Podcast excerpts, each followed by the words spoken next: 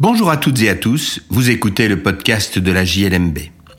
Je suis Patrick Henry, avocat et rédacteur en chef de la revue Jurisprudence de Liège, Mons et Bruxelles, aussi appelée JLMB. Dans la revue, tout comme dans ce podcast, nous commentons principalement des décisions de jurisprudence prononcées par des juridictions des ressorts des cours d'appel de Liège, Mons ou Bruxelles.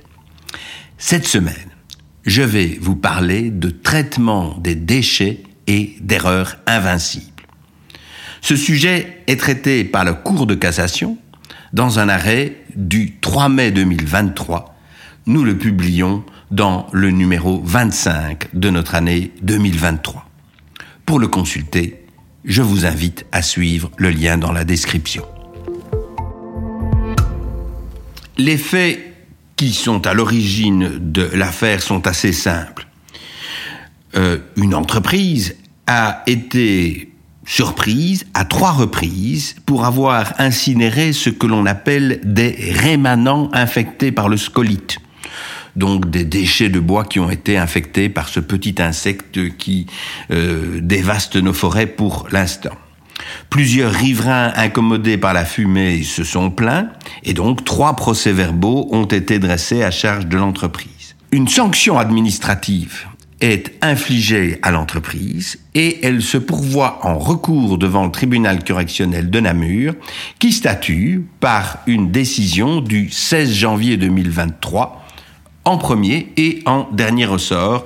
C'est la procédure applicable dans euh, ce type de matière le tribunal correctionnel va annuler l'amende qui était infligée à cette société en considérant que la contrevenante a pu croire que les rémanents affectés par une forte attaque d'insectes, ce qui était le cas, n'étaient pas des déchets dès lors que leur brûlage est permis par l'article 44 euh, du décret du 15 juillet 2008 relatif au code forestier, ainsi qu'à l'article 3 d'un arrêté du gouvernement wallon du 27 mai 2009 relatif à l'entrée en vigueur et à l'exécution du dit décret.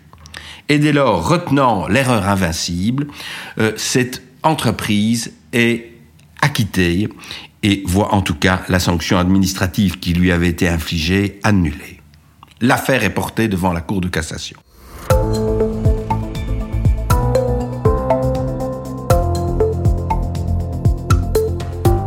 La Cour de cassation pose tout d'abord, en droit, que l'erreur de droit peut, en raison de certaines circonstances, être considérée par le juge comme invincible, à la condition que, de ces circonstances, il puisse se déduire que le prévenu a agi comme l'aurait fait toute personne raisonnable et prudente.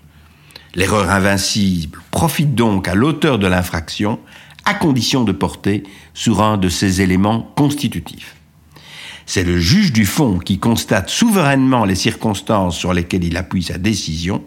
La Cour contrôle toutefois s'il a pu légalement déduire de celle-ci l'existence d'une cause de justification. La Cour de cassation constate que le tribunal correctionnel a rattaché l'admission de l'erreur au caractère vague ou imprécis de la législation applicable. Elle ne partage pas cette opinion. La Cour précise que l'article 2 du décret définit le déchet comme étant toute substance ou tout objet dont le détenteur se défait ou dont il a l'intention ou l'obligation de se défaire. Le résidu d'une matière qui a été travaillée, ce qui en reste et qui est impropre à la consommation, inutilisable ou encombrant, et a vocation à être éliminé, peut donc constituer un déchet au sens de l'article 2 du dit décret. Certes, l'article 44 du Code forestier et l'article 24 alinéa 3 de l'arrêté du gouvernement du 27 mai 2009 autorisent le brûlage de rémanents contaminés, à condition de prendre les mesures nécessaires pour éviter la propagation du feu et de prévenir l'administration.